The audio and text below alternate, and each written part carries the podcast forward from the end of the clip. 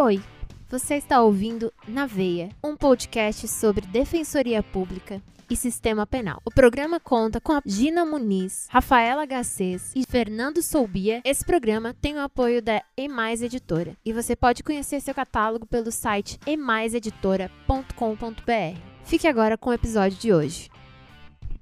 Na veia!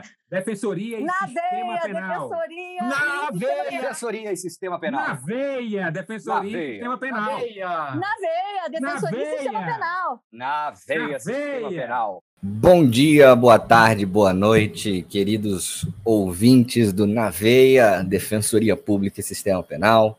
Tivemos um breve hiato, serviu aí de férias, de certa forma, e agora estamos retornando com as gravações para tratar de temas. Estou hoje de volta aqui, então, eu, Fernando Soubia, Rafaela Garcês e Gina Muniz, que acabaram de lançar um livro, diga-se de passagem, livro da maior qualidade sobre reconhecimento de pessoas, livro organizado pelo ministro Rogério Schietti.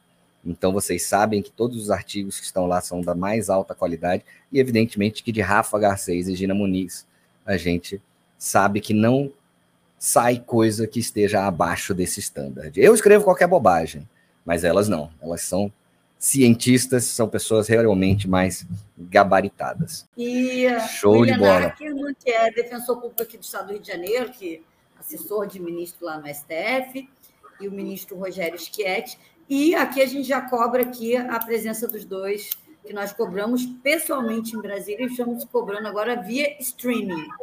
Muito bom, muito bom. Mas hoje, apesar da gente voltar sobre o tema de direito probatório, não é de reconhecimento que falaremos. É, saiu bem recentemente, bem recentemente mesmo, a decisão no HC 812-310 do Rio de Janeiro, que é aquele caso que ficou muito famoso, teve uma grande repercussão do enfermeiro, eu acredito que era enfermeiro, né, que praticava abusos sexuais contra pacientes sedadas durante é, cirurgia, era salvo um engano, eram durante o parto, né? Era um durante a cesárea. médico, era um anestesista. Ah, ele é médico anestesista, isso, então. Exatamente. Médico anestesista, então, que se aproveitava dessa situação né, de sedação da vítima e praticava atos sexuais, atos libidinosos com a vítima. E aí, alguns colegas, já desconfiados que algo pudesse estar acontecendo, fizeram ali uma gravação ambiental do local onde se percebia, de fato, que ele estava praticando atos libidinosos. E aí, gente, olha só que interessante. A defesa dele, dentro do exercício do direito de defesa, algo que é absolutamente natural e correto, uma defesa combativa, aguerrida, tentou a declaração da ilicitude dessa gravação ambiental, alegando que não havia autorização judicial, evidentemente, não havia, e tentando resguardar o direito de imagem do acusado. O que, que decidiu o STJ? Olha só. Primeiro, gente, vamos lembrar que o STJ possui jurisprudência pacífica de que a gravação ambiental feita por um dos interlocutores é considerada prova lícita. E o STJ também tem um entendimento, a gravação ambiental é feita com auxílio da polícia, olha que interessante, com auxílio da polícia, aí esta gravação ambiental realizada por um dos interlocutores se assemelharia a uma atuação da polícia e, portanto, seria limitada pelas mesmas garantias do acusado. Então, aí, se houvesse qualquer tipo de participação da polícia na obtenção dessa gravação ambiental, aí tudo bem, aí seria necessário mesmo autorização judicial. Caso contrário, se ela é feita só pela própria pessoa, aí, gente, jurisprudência absolutamente pacífica de que não há ilicitude. Só que nesse caso havia também uma impugnação em relação ao direito de imagem, porque foi uma captação de vídeo, não foi simplesmente uma captação ambiental de áudio. E eu achei muito interessante o caminho que, que o STJ percorreu para reconhecer a licitude dessa captação ambiental. Aqui, gente, eu estava procurando, na verdade, o número dos julgados só para falar, ó, essa da gravação ambiental com auxílio da polícia, quem quiser anotar aí, é o RHC 150-343 de Goiás, tá? Que fala que a participação dos órgãos de persecução estatal na gravação ambiental realizada por um dos interlocutores sem prévia autorização judicial acarreta ilicitude da prova. Mas isso é se tiver participação da polícia, né? Sei lá, a polícia empresta o equipamento de gravação, etc. Se for só a pessoa, não há qualquer ilicitude. É, mas, enfim, aqui no HC 812-310, que é esse do caso do anestesista, o STJ entendeu que a prova era lícita e ele tratou, usou uma, um, um termo que eu achei assim, até meio equivocado, mas quem sou eu, né? Na fila do pão, ele fala em legítima defesa probatória. Vocês viram isso? Legítima defesa probatória, porque considera a situação de profunda vulnerabilidade daquela vítima e considera que o direito da vítima e a intimidade e as garantias do acusado deve prevalecer direito da vítima. E eu queria saber de vocês o que, que vocês acham dessa ideia de legítima defesa probatória ou até mesmo deste raciocínio especificamente. Interessantíssimo tema, né, Fernando? A gente sabe, né, que a teoria das nulidades não é o forte dos tribunais superiores, né? Mas quem foi o relator desse caso, Fernando? Sabe dizer? Eu não sei, mas eu tenho quase certeza que é da quinta turma. Deixa eu abrir aqui rapidão. Vai, pode ir falando que eu já falo. É, não, mas mas tranquilo. Eu acho assim, quando até você vai estudar, né, os direitos e garantias fundamentais, nenhum direito é absoluto, né?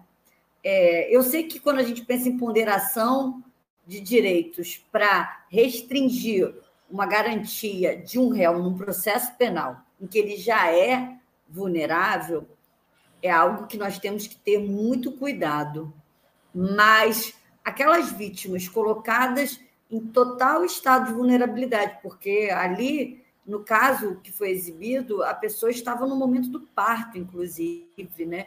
E ou, a, a suspeita começou a ocorrer, ocorrer porque é, não deixava ter acompanhamento de parentes e tal. Então, um lado bom, vamos dizer assim, gente, que a partir desse caso ter vindo à tona, mulheres passaram a ter o direito de serem acompanhadas na sala de parto. Então, é, a gente fala tanto né, de violência obstétrica, e muito dessa violência obstétrica está por uma postura do poder público, principalmente, né, de não permitir aquela mulher um acompanhamento na sala é, de cirurgia, no pós-parto. Então, essa, esse caso trágico trouxe um lado positivo.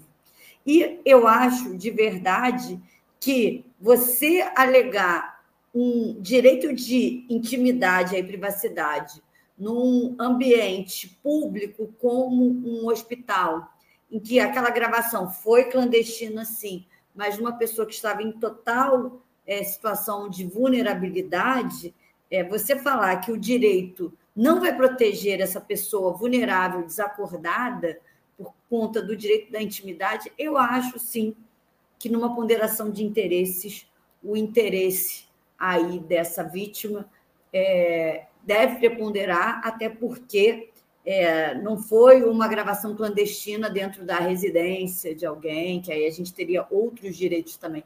Estava dentro de um hospital público, numa sala de cirurgia, é, com outros profissionais e com uma pessoa em total situação ali de é, vulnerabilidade pela situação de estar é, sedada, então ela não teria como resistir, ela não teria nenhuma possibilidade se esses terceiros não agissem para defendê-la. Então, acho que é, estaria ali, né? Se a prova, nesse caso, eu estou com a STJ, gente.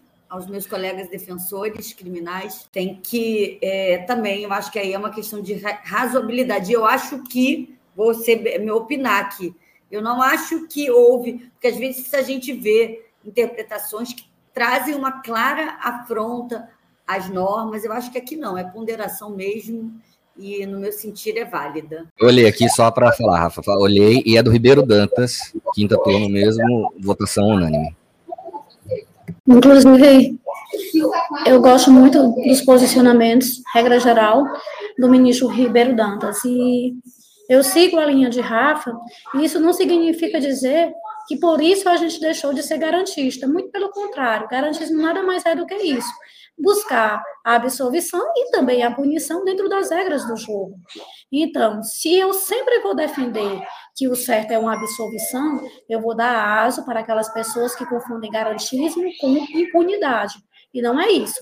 Garantismo é o cumprimento das regras do jogo, e não existem direitos absolutos, Inclusive, a sardinha para outro ponto interessante, eu não sei se vocês acompanharam, Rafa, Fernando, que na data de ontem, aqui da turma do STJ, nos autos do HC 826977, tomou uma decisão muito importante no sentido de, de entender que os acordos feitos pelo próprio STJ não têm o condão de interromper a prescrição punitiva. Não sei se vocês acompanharam sobre isso, mas achei essa decisão bem importante e aposto que será muito cobrada nos próximos concursos públicos. Então, quero deixar aí é, essa lançar luzes um tema para que os nossos ouvintes e ouvintes possam estudar sobre o caso. É muito bom isso, hein? Interessante. Até puxando para o que você disse, para a minha análise desse caso, é, é claro que sempre deve haver um sopesamento um, de direitos, é, isso é questão básica aí do princípio da proporcionalidade, né? Mas aqui, o que, que eu não gosto desse raciocínio? Essa ideia de legítima defesa probatória, eu acho que esse termo é arriscadíssimo, porque a gente sabe, Gina, e aí vem o que você acabou de falar, que no Brasil se julga ou se lê julgados por ementa. E se você lê só a ementa deste HC 812-310, lá no final lê-se assim, no ponto 9. Ao sopesar os interesses das partes envolvidas na captação ambiental, obviamente que os direitos fundamentais da parturiente se sobrepõem a eventuais garantias fundamentais do ofensor, que agora tenta delas se valer para buscar para impedir a utilização do único meio de prova possível para a elucidação do crime por ele perpetrado praticado às escondidas em ambiente hospitalar e em proveito à situação de extrema vulnerabilidade que ele mesmo impôs à parturiente com a utilização excessiva de sedação e de anestésicos, impedindo qualquer tipo de reação. Então, veja, primeiro que eu já reconheço um claro excesso de linguagem neste, neste, neste acórdão, nesse, nessa emenda, porque é um HC, o processo está em andamento, e ele claramente já trata com linguagem de pessoa condenada. Não há tratamento de inocência aqui. É, segundo, poxa, de novo, nessa ideia de que o pessoal fica usando só ementa, eu garanto a vocês, garanto que os órgãos acusatórios só vão retirar essa parte e vão começar a alegar e insistir, e vai ter muito juiz que vai acatar, que no conflito entre direitos da vítima e garantias do acusado, obviamente prevalece sempre direito da vítima. Você tocou no ponto e... muito importante, né, Fernando? Que escreve muito, muito, muito sobre isso, sobre essa questão do ementarismo. Ellen Streck, né? Ele tem uma enorme crítica exatamente, exatamente em cima desse ponto aí que você está trabalhando, do perigo que é essa jurisprudência feita em base de emendas e mais sendo tratada como teses para serem usadas em casos futuros. Pois é, porque a verdade, gente, mas, gente, aí é um problema do aplicador do direito, né? Não da decisão em si, só deixar claro. Sim, né? não, mas reconhecendo decisão... que esse problema existe, eu acredito Sim. que os ministros do STJ deveriam ter mais cautela na formulação de seus votos, e especialmente da ementa. Pra porque a ementa é o supra-sumo do julgamento, não é? E não permitisse uma interpretação mais rasa, né? Do é, caso. Eu acho que isso vai dar pano para manga, hein? Porque aí a gente vai usar o precedente acho, de forma errada. Eu, eu acho que o problema é que as pessoas não leem, né? Então, é, é, é isso. Eu sei que vocês estão falando, mas aí, né, gente, estamos aí né, com a formação jurídica precária e a gente. Sim. É, aqui debate sempre com um nível de crítica e também de profundidade, é, justamente na contramão aí de quem acha que é só ler a emenda. Então, a gente toda hora fala que os votos têm que ser lidos na sua, em suas integralidades, né? E eu é, acho, e, e Fernando, toda... apesar ah, de, pode falar, Rafa, de, de, de, perceber o que você falou, né? Eu acho que para ele valorar essa questão, a ponderação, ele não teria como ponderar o interesse da parturiente e do paciente aí, que no caso é o médico, é, sem colocar essas questões acerca de a vulnerabilidade foi efetivamente forjada por esse médico, que tem ali, além da autoridade médica, que é algo que a gente tem que discutir também, né? e tantas violências são praticadas no ambiente médico, porque o médico é colocado numa posição de que não pode ser nunca questionada a sua conduta médica, além dessa autoridade, ele ainda sedou excessivamente essa parturiente. Então, assim, eu não vejo como. É, eu, eu sei que é um termo complicado você falar em legítima defesa probatória, mas eu acho que ele, nessa vulnerabilidade causada, né, forjada por esse acusado, eu acho que é isso. Vamos ver o caso concreto. Não vão ser, evidentemente, todos os réus que vão ter colocado a vítima nessa condição de total impossibilidade de se defender, e aí a liberdade sexual dela. Então, acho que nesse caso se aplica. Agora, se as pessoas e o Ministério Público, como a gente sabe que vai fazer, vai pegar isso e vai tentar transformar que provas ilícitas sejam requentadas e se tornarem lícitas, aí é um problema do promotor de justiça que esqueceu que ele é fiscal da ordem também, né, da ordem jurídica, e não só acusador. Mas e vai existir, então, legítima defesa probatória de terceiro? Porque aí o Estado não, vai falar que ele pode atuar, produzir provas ilicitamente em defesa da vítima, em defesa do direito da vítima. Mas ali, é, da mesma forma que o STJ entende que quando essa captação é intermediada por um agente estatal, como a polícia, o Ministério Público, vai precisar da autorização judicial, eu acho que esse raciocínio, como você trouxe, é perfeito. Aqui a gente está falando desse terceiro, que é o cidadão comum. Se for o próprio Estado é, é, produzindo, tanto que a interceptação ilegal, se for pela polícia, se, algo, se essa captação ambiental tiver algum auxílio da polícia ou órgão de persecução, o STJ entende. Então, a gente tem que pensar que o sistema vai dar conta de ter coerência, tá? Apesar da gente saber que não vai. Mas eu não, acho eu... de verdade que essa decisão aqui não infirma os outros precedentes do STJ. É, eu faço a provocação, mas é por fazer mesmo. Até porque eu concordo com vocês que nesse caso não tem nada de ilícito na gravação ambiental. Até porque eu acho que por uma questão de proporcionalidade, a prova ilícita pró réu deve ser aceita talvez até dentro dessa perspectiva de legítima defesa probatória, que é a mesma lógica, né? Só que eu acho que são formulações que a gente deve tratar com muita cautela. Não é algo leviano, isso é, é, é, algo que realmente pode mexer nas bases do próprio sistema de produção de provas, mas foi um julgado muito interessante e é um caso que é muito polêmico é um caso que realmente choca, e aí é, a gente sabe que nesses casos eles ganham mais o holofote do que outros casos ganhariam. O meu, a minha preocupação sincera é o efeito cascata. É só isso. É muito interessante. Eu, inclusive, pretendo dar uma estudada de forma mais aprofundada. Eu, particularmente, ainda não tinha ouvido, para além desse acordo do STJ, esse termo legítima defesa probatória.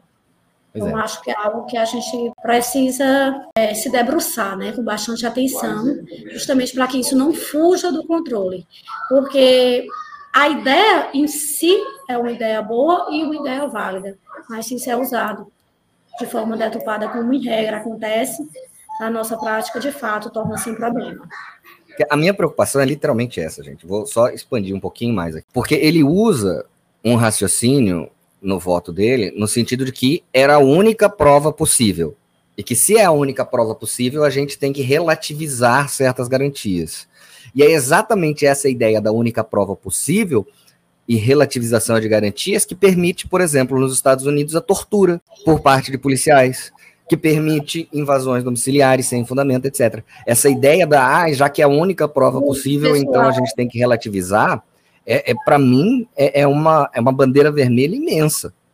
Não, uma bandeira é vermelha imensa. Mas, mas aí, Fernando, a outra porque essa vítima estava sedada. Sim, eu sei que neste caso especificamente faz sentido, é, mas é algo sei, que, se expandido, é um risco muito grande, né? Não, mas eu, eu acho que a tá chamar ela deve seguir por aquele caminho inicial de sopesamento dos interesses em jogo e não sob esse argumento de que a única prova possível. Porque se a gente é. vem por cima desse argumento, de fato, a gente vai abrir aí a retaguarda para que direitos e garantias fundamentais sejam sepultados. Testemunha anônima. Quantas vezes você já não ouviu em júri o cara falar, ai, várias pessoas me disseram, mas ninguém quer falar porque a organização criminosa ameaça, então essa é a única forma de eu produzir esse elemento de prova.